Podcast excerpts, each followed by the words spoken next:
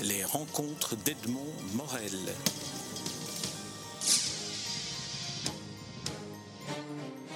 Florence Gillet, nous nous rencontrons à l'occasion de la guerre des ondes. Alors, euh, nous ne sommes pas en train d'annoncer une nouvelle euh, guerre mondiale, mais par contre la reconstitution de ce qu'a été le rôle de la radio pendant l'occupation euh, durant la Deuxième Guerre mondiale, en particulier à Bruxelles.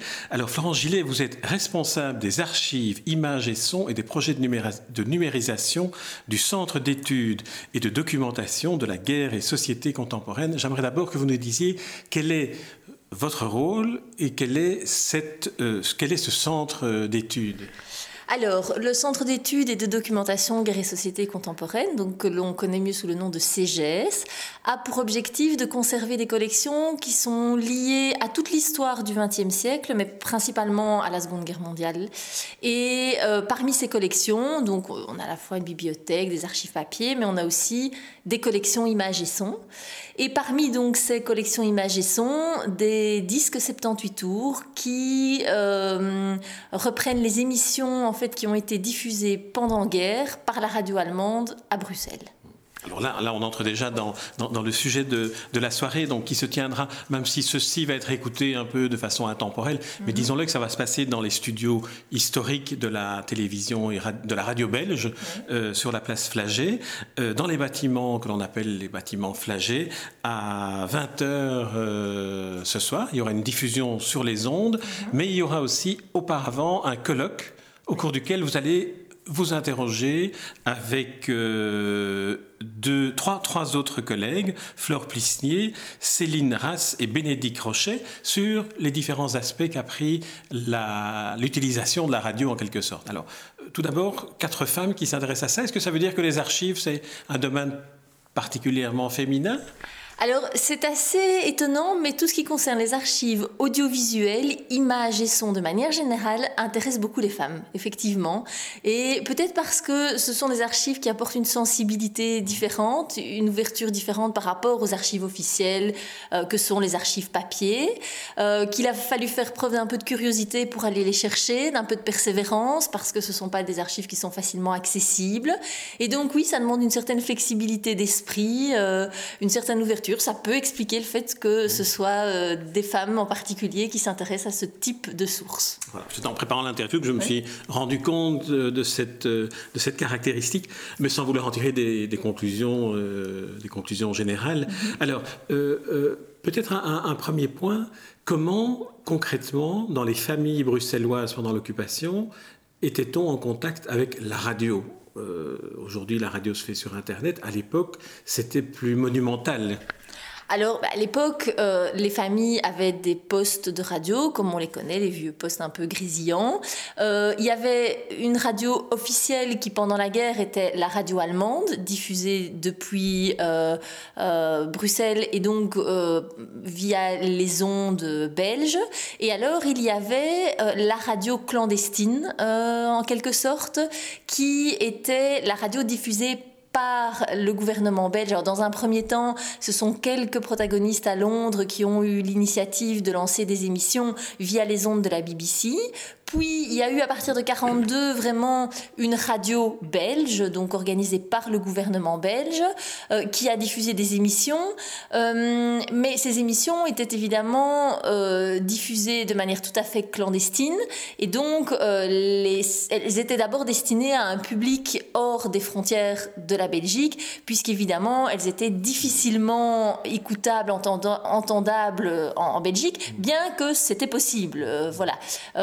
Euh, mais, euh, et, alors plus tard, donc ces émissions ont d'abord été diffusées à partir de Londres sur les ondes de la BBC, et puis euh, à partir de Léopoldville, parce qu'il y a un émetteur qui a été mis en route à Léopoldville au Congo, et qui a diffusé énormément d'émissions dans plusieurs langues différentes à travers le monde, et qui a été vraiment un relais essentiel à un moment donné pour la diffusion des émissions qui étaient réalisées, produites par le gouvernement belge à Londres. Alors on a tous dans notre imagerie cinématographique en tout cas pour ceux de ma génération et de la vôtre encore plus, mhm. ces images d'écoute clandestine, d'un son qui est un peu difficile à trouver. On, a ce bruit de, recherche de la, de la bonne longueur d'onde. C'était comme ça que cela se passait? C'était comme ça. Et d'ailleurs, on, voit, c'est très, très, très amusant parce qu'on voit vraiment des, des, des, photos. On retrouve des photos aujourd'hui avec où on voit les familles qui sont vraiment l'oreille presque collée au poste parce qu'effectivement, la transmission n'était pas toujours évidente. Et d'autant plus s'ils essayaient de capter euh, une radio qui venait de plus loin, évidemment, que, des ondes belges.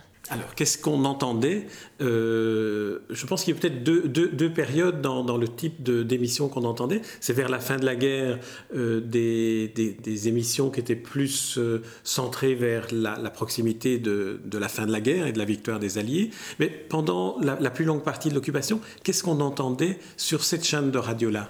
Alors, il y avait un peu tout. Donc, c'est-à-dire qu'il y avait à la fois évidemment les journaux d'actualité qui diffusaient une certaine actualité, parce qu'évidemment, il y a certains sujets qui n'étaient pas traités du tout, puisque c'était l'actualité qui intéressait les Allemands. Il y avait aussi l'actualité, les préparatifs du débarquement, par exemple. Évidemment, les Allemands n'étaient pas du tout au courant de ce genre de choses. Donc ça, c'était une, actualité totalement absente euh, euh, des ondes. Euh, mais alors, en plus des bulletins d'actualité, il y avait aussi évidemment des émissions de divertissement, comme on peut en trouver sur toutes les radios encore aujourd'hui. Il y avait des émissions de musique avec des dédicaces musicales. il y avait euh, il y avait des jeux, il y avait euh, des, soirées avec des concerts, avec de la musique qui était retransmise et de la musique enregistrée en direct de Flaget. Euh, il y avait aussi des émissions de propagande plus évidentes où là vraiment on diffusait des sujets anti-juifs, euh, des, sujets vraiment euh, nazis. Il y avait un discours vraiment nazi qui était euh, diffusé. mais il y avait aussi alors des émissions où la propagande était plus insidieuse. Et ce sont peut-être les émissions les plus dangereuses, évidemment.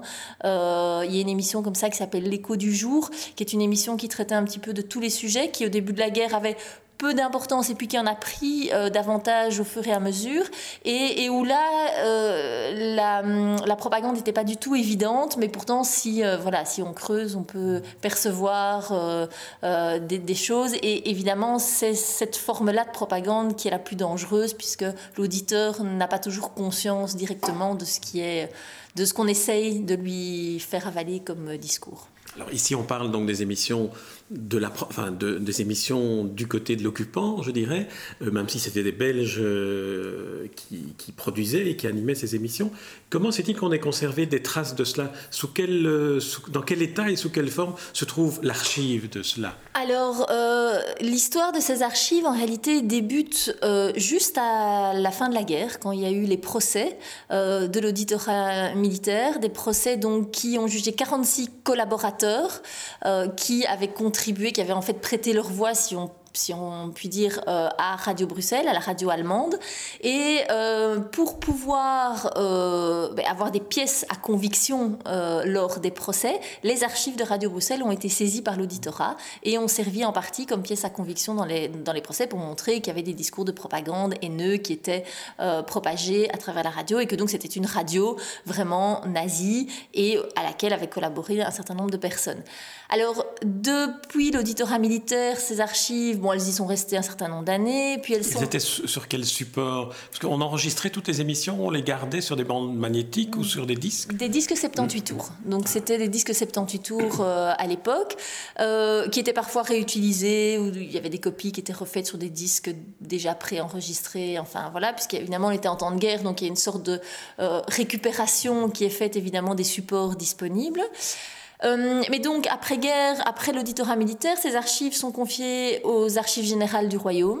Et puis, elles atterrissent au centre, alors au CGS, qui était à l'époque le centre d'études de la Seconde Guerre mondiale, qui était vraiment un centre dédié uniquement à la Seconde Guerre mondiale. Et euh, elles arrivent là. alors, elles arrivent là vraiment en très très mauvais état. Et on a des photos de leur arrivée, de leur état à leur arrivée. Et on a des piles de disques, en fait, euh, mais sans pochette de protection, euh, sans aucun classement, donc euh, qui arrivent dans un désordre le plus complet.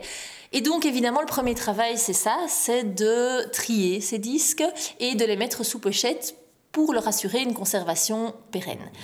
Trier les disques, ça veut dire non seulement les trier chronologiquement, mais ça veut dire aussi séparer les émissions de Radio Bruxelles et de Zender Bruxelles puisqu'il y avait deux institutions qui, qui étaient des institutions sœurs, hein, euh, euh, qui avaient toutes deux été créées par les Allemands au même moment, euh, mais qui diffusaient donc des émissions dans des langues différentes. Est-ce que les émissions en néerlandais étaient fort différentes au niveau du contenu, puisqu'on sait que une des ambitions du, régime nazi était d'essayer d'absorber aussi le, nationalisme flamand. Alors ça, c'est difficile à dire parce qu'il n'y a pas encore d'études qui aient été faites vraiment sur les émissions en néerlandais. Euh, il y a des coups de sonde qui ont été faits par Céline Raz euh, dans le cadre de son travail sur les émissions en français. De prime abord, il apparaît qu'il n'y a pas une différence fondamentale dans le discours. Maintenant, c'est vrai que ça vaudrait la peine de creuser un peu plus euh, et de voir aussi dans la manière dont fonctionnait l'institution si effectivement il y avait euh, euh, dans le personnel engagé des différences, si voilà, si l'institution même fonctionnait de manière différente ou pas. On, on pense que probablement non, mais il n'y a pas vraiment d'études qui aient été faites de manière pointue là-dessus.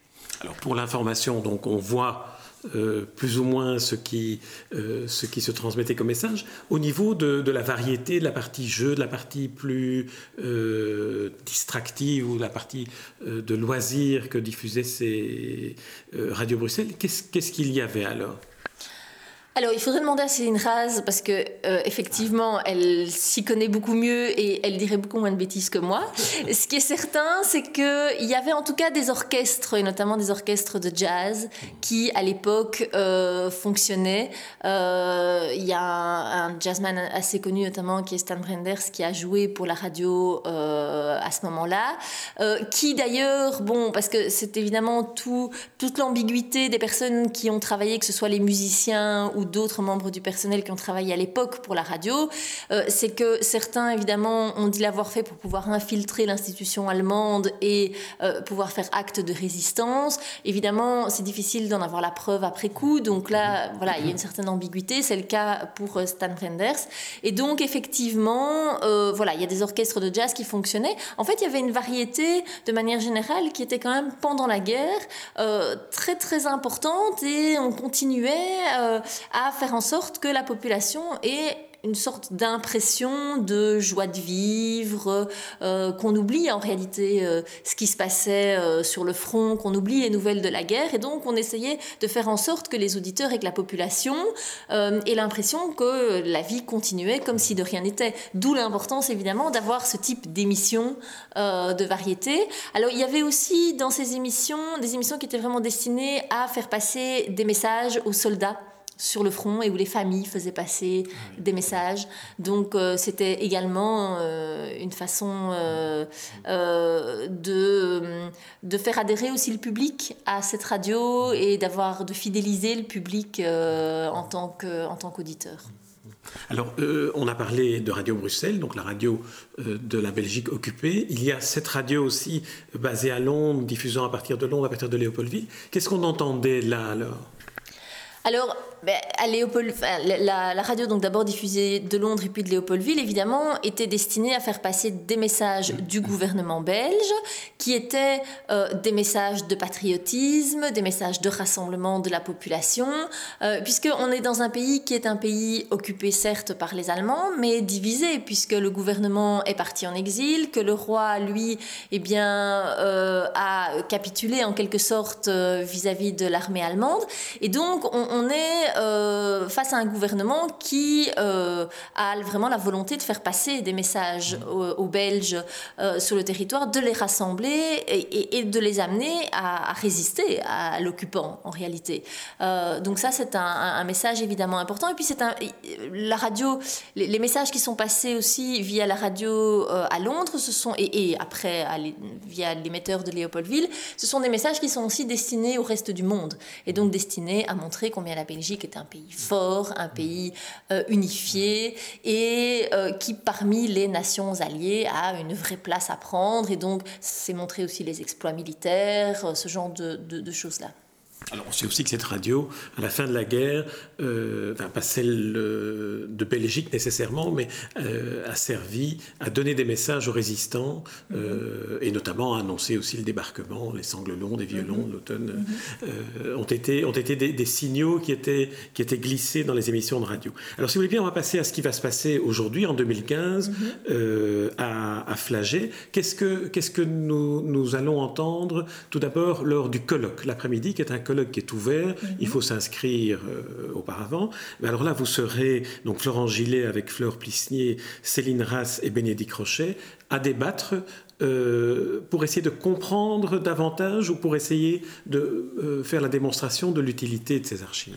Alors effectivement, euh, il y a deux axes qui vont être abordés. Le premier axe, c'est vraiment de montrer d'abord qu'il existe des archives sur la radio en temps de guerre, parce que ces archives sont encore méconnues à la fois des historiens et du grand public. C'est montrer aussi les difficultés qu'elles posent en termes d'accès. Parce que quand on parle d'archives de la radio, il n'y a pas uniquement les archives sonores, les, enregistrements des émissions. On parle aussi de toutes les archives autour euh, qui concernent l'organisation de l'institution, qui concernent la façon dont les émissions étaient produites, étaient montées, préparées. Et donc, ce sont les archives qui font malheureusement souvent défaut et que l'on ne garde pas, que les institutions ne gardent pas. Donc là, il y a certaines lacunes et, problématiques qui peuvent se poser pour les historiens, pour les chercheurs. problématiques aussi de conservation euh, parce que eh bien, ce sont des supports fragiles euh, qui, à long terme, effectivement, euh, posent problème, qui demandent aussi des moyens importants, des moyens financiers importants pour pouvoir être rénovés, pour pouvoir être écoutés, parfois sur des supports qui ont disparu, etc. Donc ce sont toutes ces problématiques-là que, nous allons aborder.